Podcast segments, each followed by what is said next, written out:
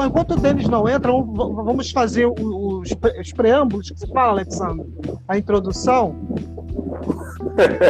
Então, pessoal. então, aí. pessoal, o, o tema hoje, para a galera que está aí, né, é o primeiro gibi a gente nunca esquece. Essa é mais uma live do tema Memórias. A primeira foi com o Spectrum Man, 50 anos, com a participação do Anderson Souza.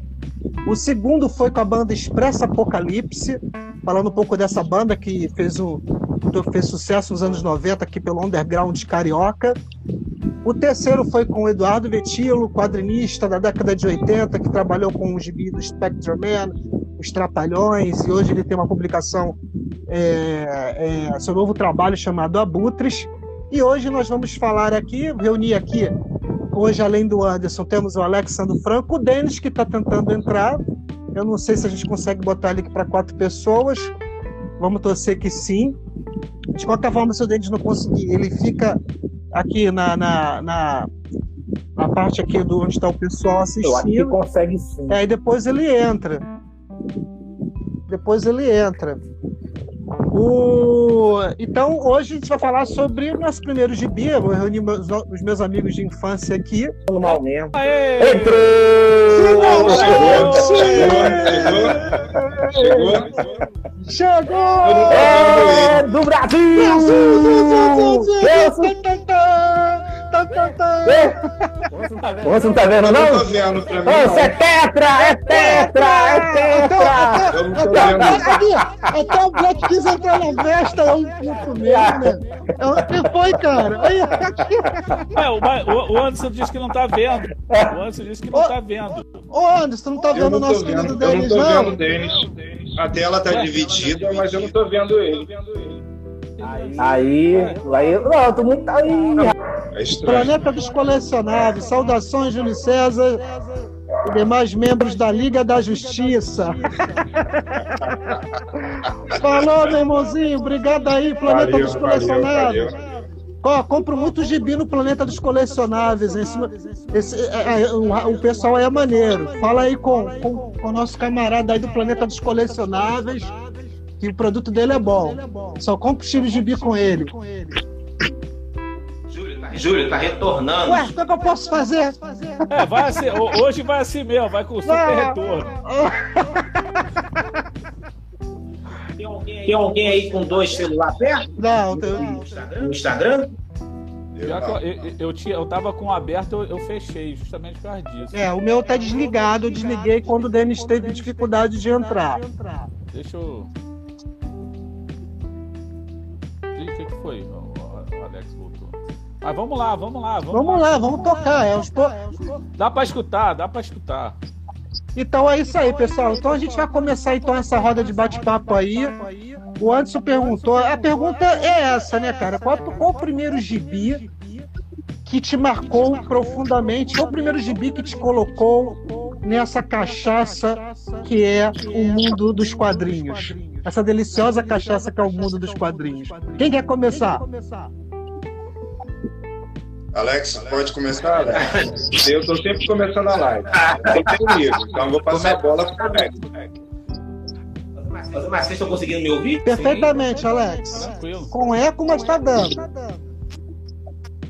Então, assim, o Anso falou da questão do família que marcou realmente na minha infância, eu tenho lembrança de ter contato com essa editora Ebal, né? Leu, Libal, uma das coisas que eu acho que mundo passou na infância, com certeza. Já teve uma revistinha do Maurício Pistola nas mãos, leu em algum momento, mas ali eu, a, a edição que marca, eu acho que o já sabe, que é a, a Superman de John Byrne, né? Quando tem o, o cara que eu, o artista que eu amo até hoje, né? John Byrne, quando reformula o Superman, ele fala assim, caramba, cara, essa edição me matou. Tanto é que a partir dessa edição do Superman, John Byrne, eu comecei a ir atrás desse artista, né? comecei a comprar é, o que ele, ele, produzia. E eu acho que o John Byrne era muito, muito criativo, muito produtivo na década de, de 80, né, de 90, né? passou pelos X-Men, passou pelo Homem-Aranha, passou pelo Hulk, a Quarteto Fantástico, é o trabalho acho que icônico dele. Ou a revista, vou iniciar boa, iniciar essa, porque da, do Anderson, da do Superman, eu tive contato com a obra e a escrita do John King. Né? Muita gente fala John Byrne, né? o, o, o canadense mais louco aí. É isso. Inicialmente é isso. Fala aí, Anderson. Sim, sim, eu, eu lembro de ter emprestado essa edição do, do Superman John Byrne pro, pro Alex. Aí, aí foi para ele, né, que foi inicialmente foi que começou. Mas para mim, aí conseguem ver é a crise nas infinitas terras. Essa é a edição que se tornou se tornou crucial para mim porque na, a crise ela vinha abordando muita coisa. Era uma história catastrófica com a destruição do multiverso da DC Comics naquela meados da década de 80. E através dessa edição eu aprendi sobre muitos super-heróis: Terra 2, Terra F, Terra X, Terra Primordial. Tudo isso várias outras terras que foram destruídas no, no, no processo, né? Do, daquela destruição do antimonitor. Aquilo para mim foi um, um, prato cheio, a edição com tantos super-heróis, diversos vilões, um trabalho primoroso do, do Marvin Wolf no, no roteiro, os desenhos é, detalhistas do George Pérez, é, isso foi muito marcante para mim. E essa edição, depois que eu li essa edição, eu comecei a gostar realmente de quadrinhos. Eu fui me aprofundando, eu fui pesquisando e fui gostando. Essa tornou, se tornou é, muito importante para mim. E como o Alex falou também, né, tem, logo depois eu conheci com o Superman, né, John Byrne, aí pavimentou de vez para mim. Foi é, essas duas, duas edições. É a primeira crise nas Infinitas Terras e depois o Superman de John Byrne, que reiniciou. Que se... é, Denis, pode comentando qual foi sua primeira HQ enquanto isso? Ah, tá. Cara, a minha HQ é muito, muito, muito diferente, cara, de, de vocês que são super-heróis, né, cara? Eu, na época, é, eu nem comprava, né? Que na verdade, porra, minha mãe para me dar o um dinheiro para me comprar um quadrinho era difícil pra caramba, né? E aí, cara, o que, que eu fazia? Eu gostava muito, cara, é, não sei se vocês lembram, mas lá de ler tirinha de jornal. Antigamente era no Jornal Globo, né? Que tinha as Jornal Globo. Aí é, foi aonde que eu, pô, cara, me, apaixonei, me apaixonei mesmo pela história, era do Recruta Zero, cara. Lembra das tirinhas de Recruta Lembro, lembro, lembro. Então, aí o primeiro, aí eu fiquei correndo atrás de comprar um quadrinho do Recruta, Recruta Zero, né, cara? Aí eu comprei o quadrinho do Recruta Zero, né? A gente foi, foi até na Pavuna, mas lá em São João, né? Que eu achei esse, que eu achei esse quadrinho lá. E aí, cara, eu, pô, fui comprando alguns quadrinhos, tenho até guardado ele, esses quadrinhos do Recruta Zero. Vou até comprar uma edição agora histórica de 60 anos, né? Do Recruta Zero, que vai sair agora. Um na clássico, já saiu, hein? né? Clássico, aí eu vou, eu vou comprar aí na, na, na, na internet para me poder guardar, cara. Porque eu gosto muito ali daqueles personagens, o Otto, Tainha, Sargento Tainha. Não sei se vocês lembram desses aí. Não lembro, se vocês lembram. Lembro, lembro do desenho, cara. Tinha um desenho que passava antigamente também, Luta Zero. Pois é. Então. Tinha um desenho, eu não lembro qual canal, quando, quando eu era criança, mas passava o desenho do Recruta Zero. É. Sargento Tainha, Otto, aquele cara, aquele cozinheiro, o Quindinho, o Quindinho, O, esse aí era o Cuca, né? O Cuca. O Cuca, isso, exatamente. Eu lembro, é, eu lembro do desenho, eu assistia. E eu li também, eu li muita revistinha do Recruta Zero quando eu era criança. Eu fazia igual você, eu ia lá numa banca de jornal antiga lá no São João, para poder, poder pegar edições. É, a gente chegou muito, até junto, a, a, gente chegou até junto uma vez. Não sei se vocês lembram, a gente foi lá, a gente foi lá uma vez, a gente andou. Fomos a pé. A gente ia a pé. a gente foi a pé, pô, lá, lá pro São João, lá atrás de. de ia a pé até a Pavuna. Pois é. a gente ia a pé, era muito, era muito divertido, cara. E assim, esse foi o primeiro, né? Depois de Tirinha também, que depois eu gostei, mas não tinha muito gibi, era do, do próprio Snoopy, né? O Snoopy tinha muito, muita tirinha também. Mas o que assim, falando de quadrinho, você primeiro quadrinho para mim foi o Recruta Zero. Ah, então, o, o, o meu. Ah, já... O, o, meu primeiro, o meu, o meu, na verdade, o meu primeiro gibi mesmo foi da Block Editores. Eu lembro que foi da Block Editores. Eu só não me recordo se foi do Spectrum Man ou dos Trapalhões. Porque o gibi naquela época, eu lembro que o gibi naquela época do, do é, da, da Abril, da editora Abril, né, que tinha dos super-heróis, eram muito caros. Mas eu, eu ganhei, primeiramente eu ganhei os gibis, eu não comprei não, meu pai não comprou não. Eu ganhei do tio meu, era do, era do Spectrum Man, sim, tá muito vivo na minha cabeça, que foram as primeiras edições do Spectrum Man. E curiosamente, não é assim, a gente já conhecia, né? Todos nós conhecíamos os personagens da Marvel, da DC, pela TV e tal.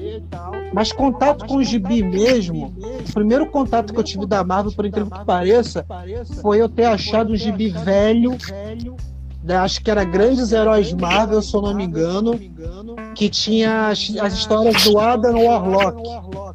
No lixo. Eu achei no lixo ali. Aí eu falei, pô, era páginas soltas e tal. Assim, quando, aí foi o meu primeiro contato com os quadrinhos da Marvel. Mas, assim, é, é, tem o gibi mesmo, que minha mãe lia para mim e para o meu irmão, era os quadrinhos da Block Editores. Então é isso, pessoal. Bom, a gente, é, é, é eu, a gente falou um pouquinho né, sobre o nosso primeiro, nosso primeiro, primeiro gibi né, que nos catapultou. O Anderson falou que era a crise nas infinitas A crise nas infinitas terras, Alex com o Superman de John Byrne, não é isso? Isso. Ah, engraçado, eu pensei, que, eu pensei que era o oposto. Eu pensei que o antes que tinha começado com, é, com o Superman, não é isso, é. Denis? Eu também. E o, é, e o Alex, o Alex seria o, o, o, oposto, né? Mas enfim. E, o Denis falou que era recruta zero, né? O pessoal que está aí agora, quem quiser também comentar, falar qual foi o seu primeiro gibi é, que marcou você, que começou a te colocar aí no mundo da leitura dos quadrinhos, pode participar. A gente vai estar tá lendo aqui, beleza? Júlio. Ah. Júlio, é importante assim, tá falando do, a gente está falando, como o Lance falou, do, do gibi que marcou. Para mim foi esse, mas é claro que a gente teve contato com outras outros, outros quadrinhos antes de. Isso, isso. Eu quero... O próprio Eduardo Vetilo, quando a gente leu a editora Block Trapalhões Spectrum Man, e eu lembro que eu e você, acho que o Denis também, o Andy, a gente lia histórias reais de vampiro, de Drácula, que você comprava, e eu comecei a colecionar história real. O Anderson riu, Anderson riu. Eu, eu, eu tô rindo porque eu lembro, né? Que eu pegava emprestado com vocês. Eu conheci histórias é. de lobisomem, de Drácula, através de vocês. Eu lembro que eu lia, lia tudo, a, a história da, da loira, né? Da Lisa, mulher vampiro, entre outras é. coisas. E essas histórias eles contavam muito do folclore brasileiro, né? Mas foi a primeira. Legal, mas, é mas qual foi a primeira HQ que vocês leram? Mesmo a primeira HQ? Eu acabei falando minha primeira HQ, eu não falei a que me marcou. E depois eu até vou falar depois da rodada de vocês. Mas a, qual a primeira HQ de vocês? O Denis falou que era o Recruta Zero, ah. foi a primeira, né, Denis? Foi, foi. Qual foi a primeira que marcou? A, a primeira que vocês leram? A primeira Cara, que eu li, a primeira que eu li, desculpa, Alex, escutar. A primeira que eu li foi uma aventura dos X-Men que eles combat, é, combatiam com de nefária e tinha a morte do pássaro trovejante. Era um personagem do, do X-Men que ele era indígena. Ele se sacrificou pelo grupo. Aquilo ali foi a, foi a primeira edição que eu li. É, muito boa também. Se eu não me engano, que é de memória, é Super Aventuras Marvel. Foi um Super Aventuras Marvel. Eu era muito moleque ainda, mas eu li, eu li essa edição. Foi uma e das você... primeiras HQ que eu li. E você, Alexandre Franco? Assim, eu lembro que o primeiro contato, papo, papo sério, né? Pra ninguém rir, não, hein? Eu falava assim, o contato de quadrinho que eu tive foi com os quadrinhos que meu pai tinha. Ele, ele, ele e eu descobri que é aquele quadrinho do, de um cara chamado Carlos Zéfiro. É o quê? Sim, sim. Carlos, Zé, Carlos, Zéfiro, Carlos Zéfiro é um clássico. É um clássico que tem é. até nome de lona cultural aqui em Anchieta. Sim, tem, tem, tem. E Carlos Zéfiro, Carlos Zéfiro, ele era um funcionário público cara que tinha conhecido, mas assim, que no meio de. Meio, vamos falar assim, no meio underground, né? Ele pornográfico, ele é conhecido por um cara que desenhou muitas histórias em quadrinhos. Pornô, pornô, era pornô mesmo entendeu? Aí tinha essas, esses. É, é, tipo aquele quadrinho de bolso. E eu, e eu li muito aquilo. Escondido, obviamente escondi parte do nosso lúdico. E era do seu pai. Eu li, escondido isso, né? É, então eu li quadrinhos do Carlos Zéfiro, eu li os romances que minha mãe que era aquele romance de Lia, Mônica, Sabrina, eu lia é, livros de faroeste do meu pai também, de bolso, mas assim, de quadrinhos, eu lembro muito assim, criança, era criança mesmo. Carlos Zéfiro mesmo, como novo, como novo. É, Alex, você falando sobre isso aí, você falando sobre isso aí do seu pai, aí ativou a, minha memória. Meu pai foi o responsável por um jornal de quadrinhos, porque ele trazia, trazia uma da Mônica, minha irmã, e trazia para mim da, da Disney, Pato Donald, Patinhas, Pelinha. Ele que me iniciou nos quadrinhos iniciou. Né? Eu acabei lembrando agora. Foi meu pai que foi o grande responsável por, iniciar no mundo dos quadrinhos. Ele trazia essas edições, eu lia as minhas, lia da, da minha irmã, e depois é que eu fui passando para os quadrinhos de super-heróis. Acho que a primeira edição de super-heróis foi como eu falei, foi, foi dos X-Men. Mas meu pai trazia essa, essas edições de quadrinhos para gente. E era, e era assim, como a gente era criança na década de 80, quadrinhos eram muito influentes, porque nossos pais traziam para a gente. Né? Era a nossa, a nossa iniciação, né? Assim. Todo mundo que foi criança naquela época acho que lia quadrinhos. Acho que era muito difícil não, não acontecer isso. É, eu, eu, também lia muito essa é, gibi lá da, da Disney. Cara. Vocês estão me ouvindo, gente? Sim. sim. Vai, Denis. Agora fala aí, Denis. Não, o gibi da Disney também, o segundo foi. É, todo mundo lia muita turma da Mônica, tal, tal, tal. Eu lia muito da Disney, cara. Disney Patópolis, Mundo de Patópolis, achava muito bacana aquilo ali. Patetos, metralhas, é, tio Patinhas. cara, era. Pô, era gostava de ler na, na época. Né? Mais do que a turma da Mônica. A turma da Mônica eu não, não achava tanta graça na época. Eu achava mais, não sei porque eu acho que era mais, vamos dizer assim, mais elaborado, né? Os gibis, né? Que tinha os almanacs, né? Aqueles almanacs maiores. Verdade, verdade. Então, pô, eu sempre, assim, já tinha dificuldade para comprar, né? Então, o almanac era bom comprar lá no trocar, né? Porque tinha muita história, né, cara? Dois por um, é, dois por um. Trocava. É, é, e o almanac tinha muita, muita página. Isso, era muita página. Eu falei, pô, isso aqui que é bom, né? E eu lia muito, cara. Muito almanac da Disney, cara. Muito almanac da Disney. Fora o roubo! Tanto que. Tanto... Hã? Alex falou.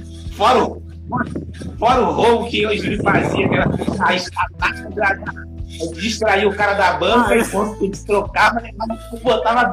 Né? Vou trocar de era, assim, era 3 por 1 e, e, na verdade levava era 4. Só funciona por baixo. É, e, e, era, e, era, e, Alex, era aquele fininho que tinha, é, tinha um fininho do Pato Donald, fininho do. aquele bem, bem fininho, né? A só tinha 3, 4 histórias do Pato Donald, do para o Pato Donald do Pateta, que sempre era mais fininha a história, né? Aí sempre é. tava no bolo. Roubava, porra. Aí uma vez a gente, eu e o Júlio se roubou. A gente roubou lá em São João.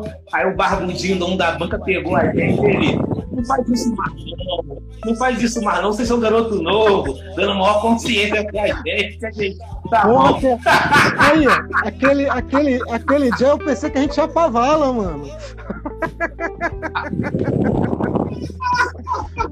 A gente tá bom, vai fazer isso. Pô, mas a gente queria ler, cara. A gente fazia de maldade, mas só queria fazer o quê? Uma leitura, né? A gente era amante de quadrinhos real, cara. A gente fazia aquilo ali na mesma pra, pra querer ter acesso a, a, a de aranha, do. Enfim, era de paixão mesmo, cara, né? É, eu, eu, uma coisa, engra... coisa boa. Eu confesso, cara, eu nunca, eu nunca fui muito amante, engraçado, né? De, de quadrinho de super-herói, porque vocês sabem, super-herói, a história começava no quadrinho 10 e só ia acabar no 50, né, mano? É. e o que que acontecia? Essa porra mesmo. Eu, eu não tinha como pegar o restante, mano. Aí eu não tinha como pegar o restante, como conseguir, né? Pra poder pegar o restante. Aí eu ficava puto, porque eu lia o início e depois eu sabia o final. Mas, quer essa... saber, turma? Eu vou, eu vou ler outro tipo de quadrinho porque tem início, meio e fim, né? Ali essa mesmo. porra mesmo. Ah, e talvez essa era a maior, maior angústia da gente. A gente pegar essas revistas é, é, é, salteadas e não conseguir acompanhar o número mensal. E o que? É. E, os, e os caras são foda, porque eles terminavam uma é, é, história e já emendavam outra. Antigamente a gente pegava muito mix de história, né? Ela vinha, vinha você tinha um super-herói principal e você tinha outros super-heróis dentro do miolo, né? Então você tinha, acho que também o mercado editorial da época, eu acho que a gente também tem que entender isso. Agora, a gente consegue entender isso melhor agora, era o que os caras podiam dizer para a gente naquela época. Né? Gente tem que dar, dar os parabéns a todos que conseguiram trabalhar naquela, naquele período né, que influenciaram a gente por conta do trabalho deles. É, essa é a verdade. Mas que a gente não tinha poder aquisitivo, é, também é isso. A gente não tinha poder aquisitivo para poder ficar comprando todo mês, mas mesmo assim nós conseguimos acompanhar as coisas que nós gostávamos. Né? É isso que é importante. É. Tudo, é. tudo, que você, tudo, que vocês falavam na época de super-herói pra mim lá, eu fui, eu fui ver agora nesse, nesse seriado que tá saindo agora de super-herói, que fala da terra, da, da, das guerras, né? Do, do, das, ter, das, terras. Tá tudo indo agora na, na, nesse seriado, né? na televisão. Vamos, vamos, vamos, uhum. falar um pouco sobre isso, mas deixa eu só ver eu falar com o pessoal aqui. É, Eliage Vieira, é, seja bem-vinda. Planeta dos Colecionáveis. Ele escreveu aqui: Eu comecei mesmo com as HQs nacionais. Turma da Mônica, Tra Trapalhões.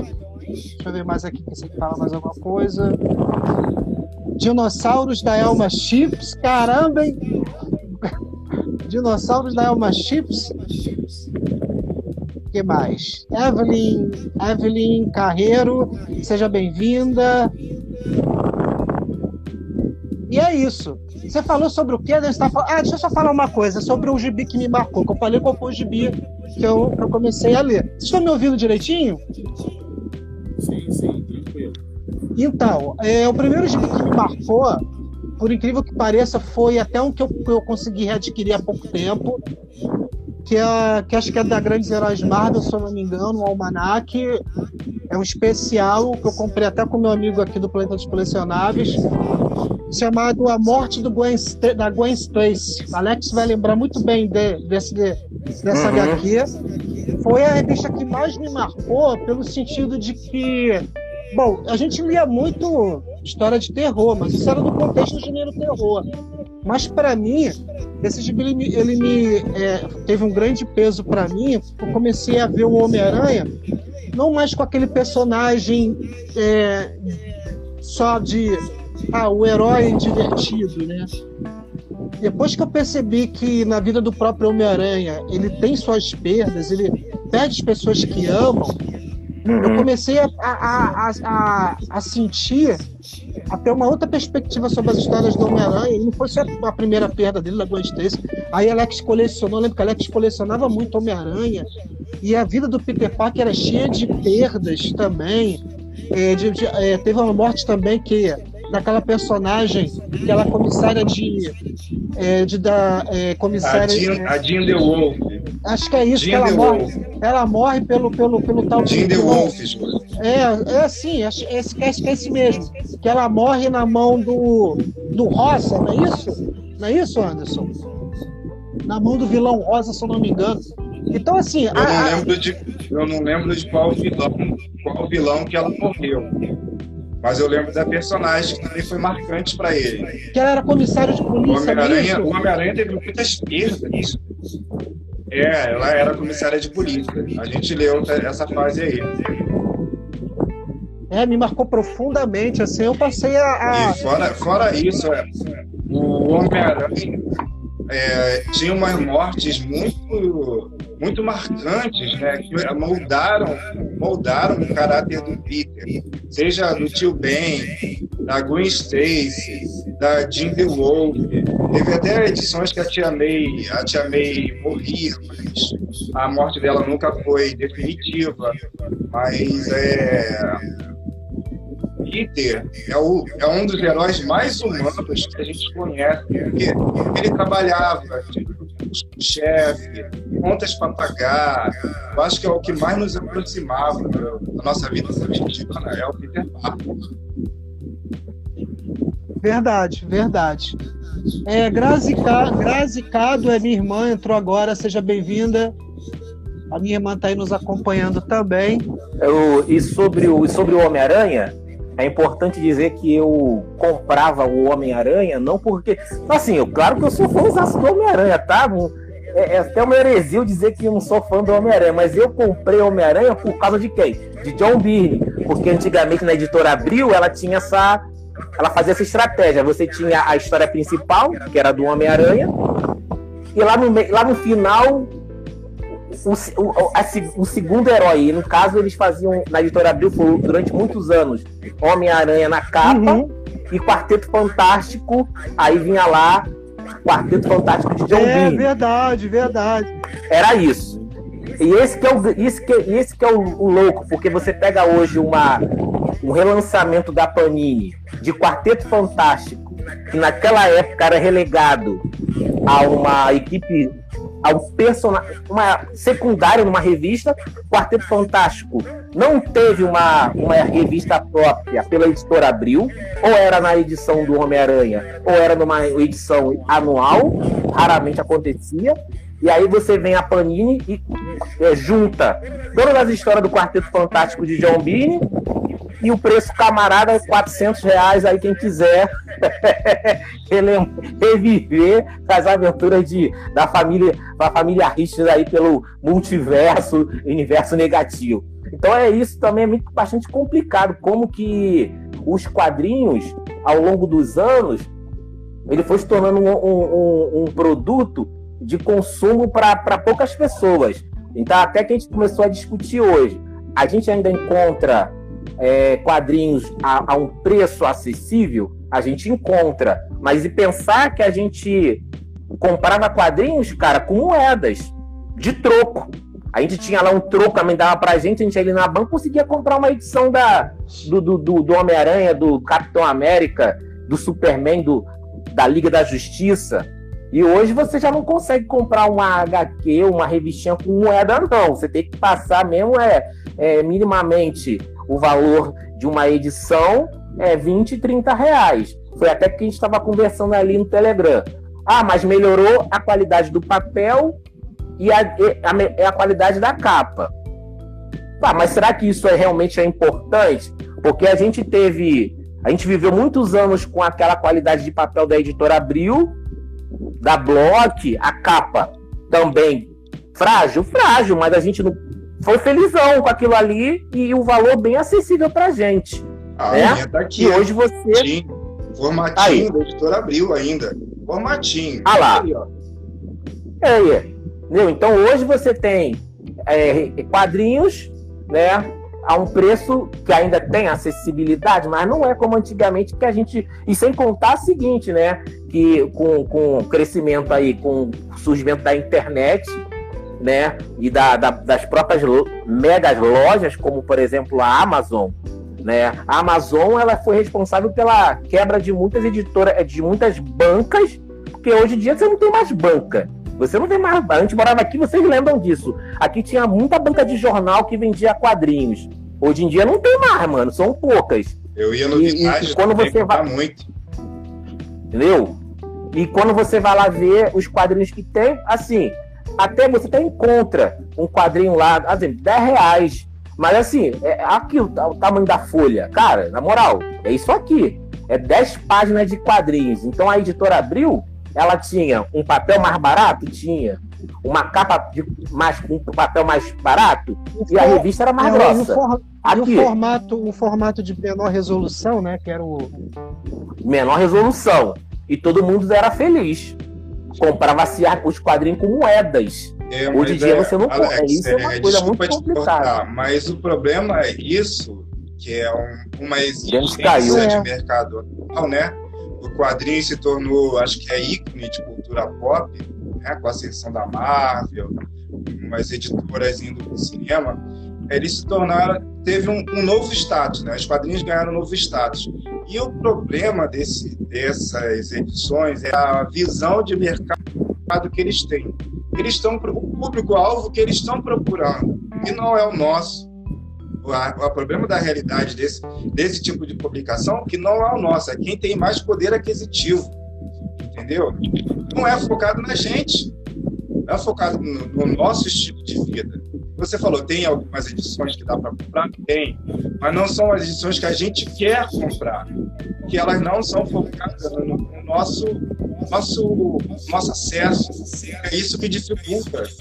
Que dificulta para a gente. É, é, assim, eu acho que hoje, hoje, o Alex falou sobre a questão do, do formato, do acabamento assim, hoje não se faz mais os quadrinhos hoje, fisicamente falando, não sei, é quadrinhos para colecionador. Se faz quadrinhos para quem coleciona, para quem é, é, é, é, um público mais que, que esteja com que tenha é, que possa arcar com as despesas dos. O Alex falou do ônibus. Eu, eu levantei essa questão uma certa vez em um grupo que eu não vou citar aqui, e eles defenderam, porque eles são editores. Eles falaram: ah, mas é, isso é público, público específico. É, existe, é, hoje em dia existe para é, é, existe para é, formatos para vários públicos, inclusive. Tá, mas será que eu vou encontrar esse, essa, essa mesmo, esse mesmo ônibus, ônibus do Quarteto Fantástico com preço mais acessível, com, a, com acabamento mais modesto? Não. Então você acaba pagando também por histórias. É, é, é, por exemplo, hoje Bunny é, é, é, artigo de luxo. Porque temos fãs de Bunny. Por outro lado, eu até entendo a lógica das editoras. Por exemplo, hoje é, eu compraria uma HQ de 40, 50, 80 reais com acabamento, sabe, luxuoso. Hoje eu posso ter isso. Eu até, eu, eu, eu, eu, eu até compraria, mas não seria aquela coisa de eu comprar com frequência, como a gente comprava quando era moleque, chegava na banca, na banca, comprava o gibi, depois ia no sebo, trocava dois por um. Não era mais isso.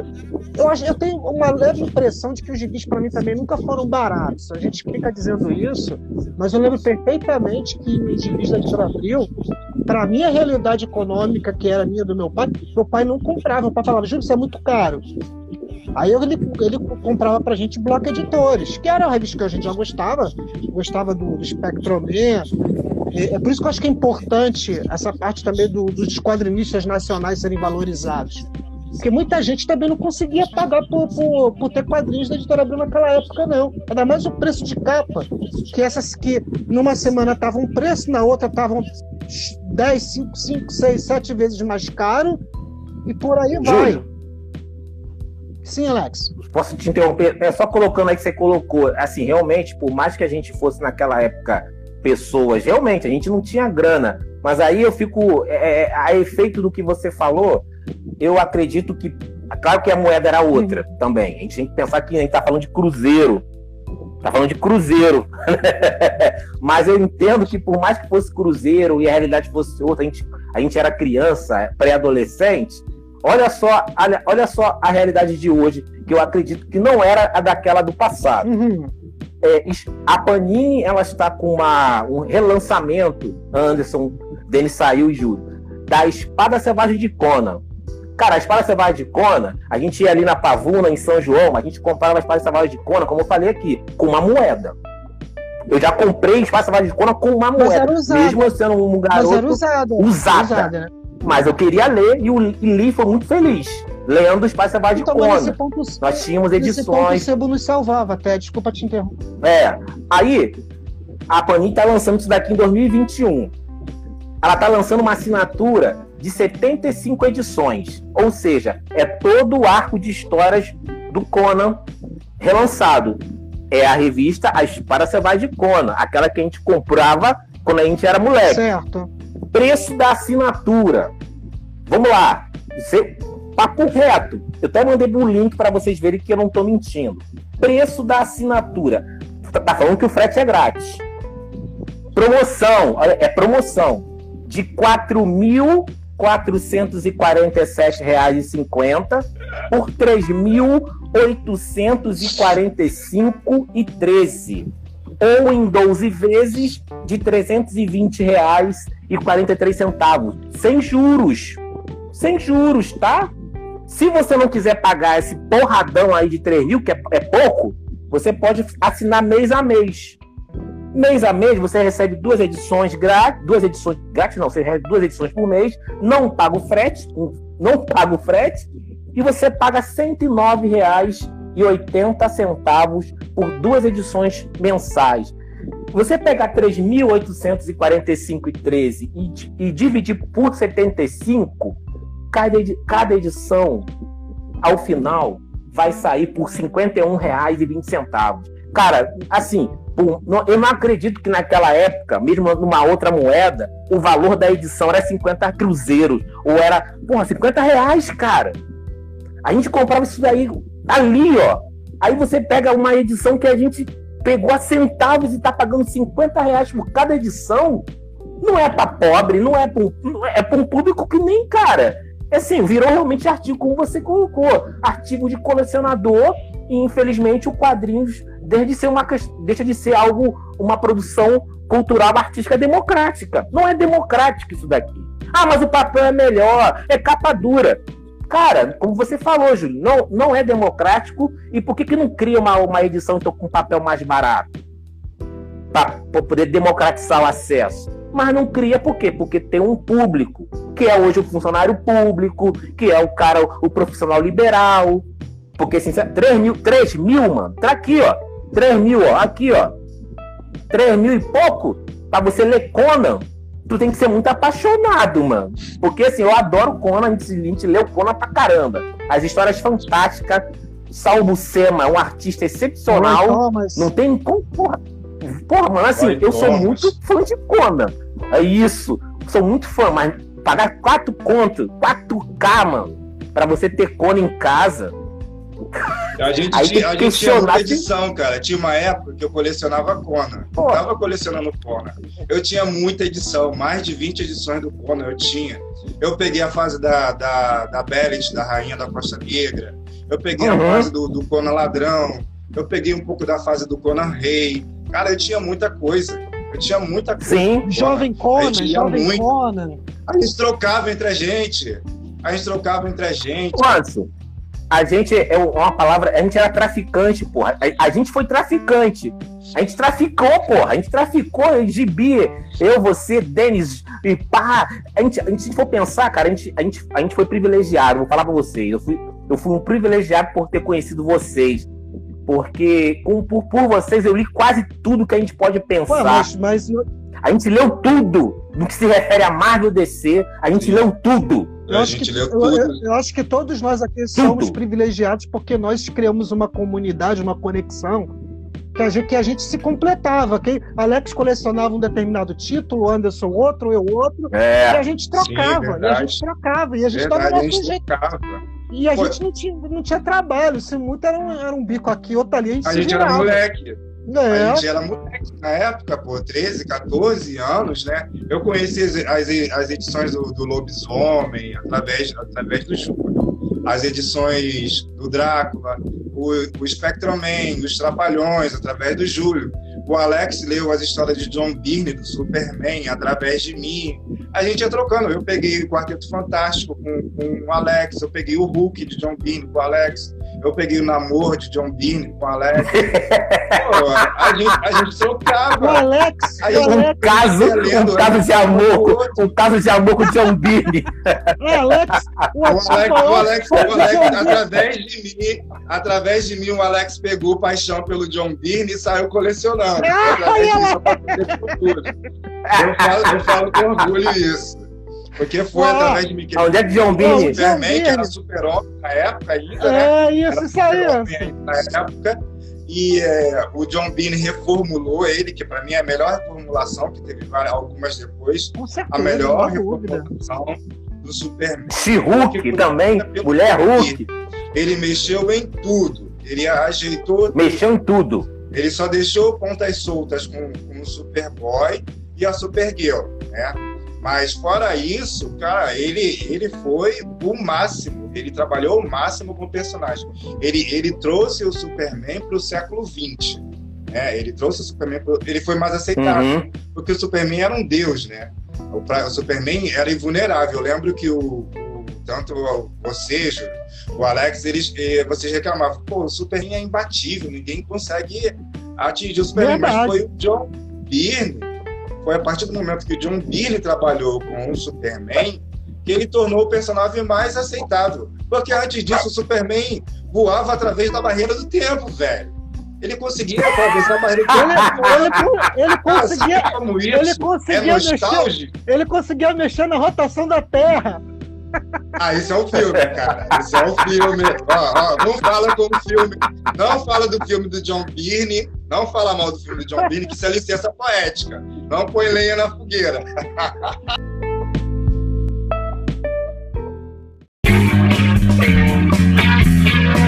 Sequencial Cine.